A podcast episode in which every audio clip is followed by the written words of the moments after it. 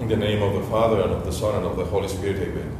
This is Father Deacon Angel Palacios from the Mission of San Andrew Apostle in Tijuana, Baja California, Diocese of Mexico of the Orthodox Church in America. The Gospel is for March 26, 2019, according to St. Matthew.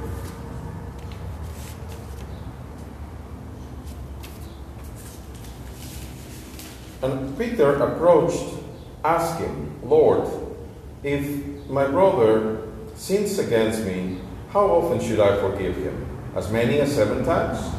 Jesus said to him, I tell you, not seven times, but seventy seven times.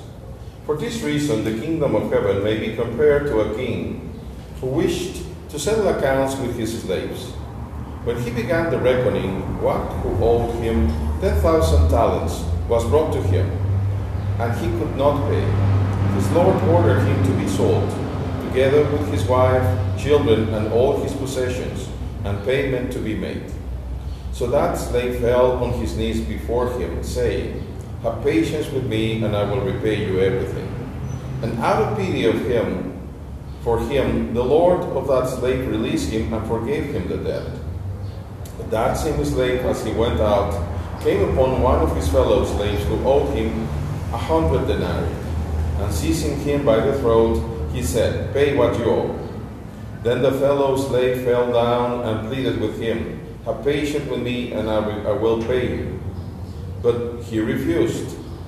Then he went and threw him into prison until he would pay the debt. When the fellow slaves saw what had happened, they were greatly distressed, and they went and reported to their, to their Lord all that had taken place. Then his Lord summoned him and said to him, You wicked slave, I forgave you all that debt because you pleaded with me. Should you not have mercy, have had mercy on your fellow slave, as I had mercy on you? And in anger, his Lord handed him over to be tortured until he would pay his entire debt. So my heavenly Father will do also to every one of you if you do not forgive your brother and sister from your heart. Glory be to thee, O God, glory be to thee. Some people would like to take this uh, gospel to say that there is some purgatory.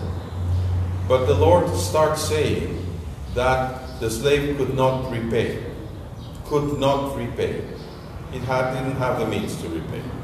How if, if before, when he was outside, uh, outside the jail, not being tortured, if he could not pay them, how would he pay afterwards?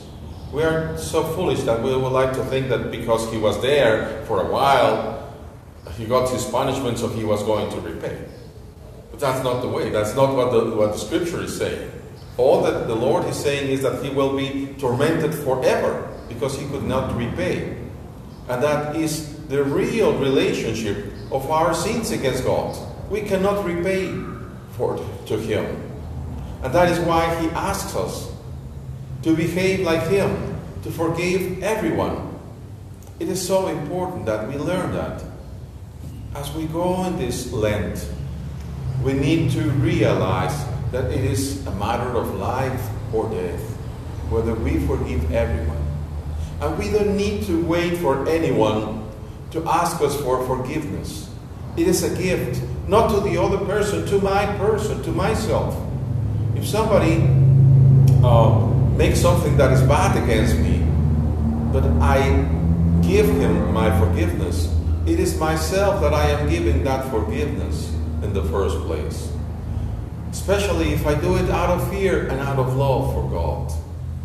May the, lo- may the one who is loving and faithful shine his face on each one of you and myself.